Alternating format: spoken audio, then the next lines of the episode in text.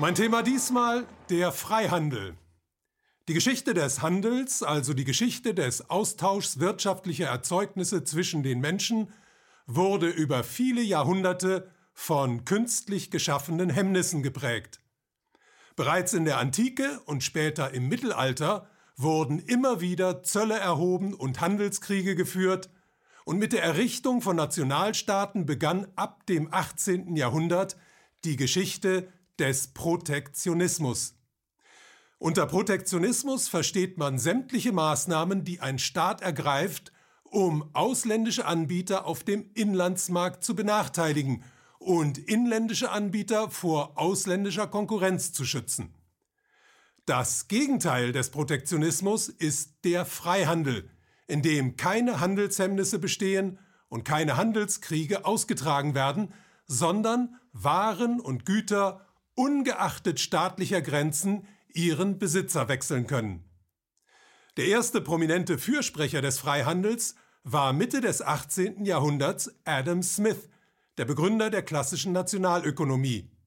Seinen Durchbruch erlebte der Freihandel allerdings erst 200 Jahre später, nach dem Ende des Zweiten Weltkrieges. Die USA, die als unumstrittener Sieger aus dem Krieg hervorgingen, hatten damals ein großes Problem, nämlich die Überproduktion. Ihre Wirtschaft stellte mehr Waren her, als der heimische Markt aufnehmen konnte. Die USA brauchten also Märkte. Zu diesem Zweck griffen sie 1944 zu einem sehr effektiven Mittel. Auf der Konferenz von Bretton Woods schufen sie ein Geldsystem, das fast alle Währungen der Welt an ihre Währung band und den US-Dollar so zur ersten globalen Leitwährung machte. Außerdem bekannte sich die Führung der USA, deren Wirtschaftspolitik vorher über Jahrzehnte von Protektionismus und Isolationismus geprägt war, nun rückhaltlos zum Freihandel und pries ihn als demokratische Errungenschaft und als Garant für Frieden und Wohlstand an. Die tatsächlichen Folgen aber sahen anders aus. Die Aufhebung von Importbeschränkungen bedeutete für wirtschaftlich schwächere Länder, dass ausländische Waren ungehindert hineinfließen und deren Märkte überfluten konnten. Die mittelständischen Unternehmen dieser Länder mussten nun mit US-amerikanischen und anderen ausländischen Großkonzernen konkurrieren und zogen dabei fast immer den kürzeren. Da der Freihandel auch den Abbau von Devisenbeschränkungen beinhaltete, wurden die ins Trudeln geratenen Betriebe häufig von internationalen Großinvestoren aufgekauft, die sich auf diese Weise einen großen Teil der Märkte dieser Länder unterwarfen.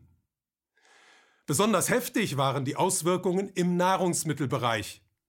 Durch den Freihandel mussten zum Beispiel afrikanische Kleinbauern den ungleichen Konkurrenzkampf gegen internationale Nahrungsmittelkonzerne aufnehmen. Das Ergebnis? Zahlreiche Länder, die zuvor Nahrungsmittel exportiert hatten, wurden zu Nahrungsmittelimporteuren und sind es bis heute geblieben.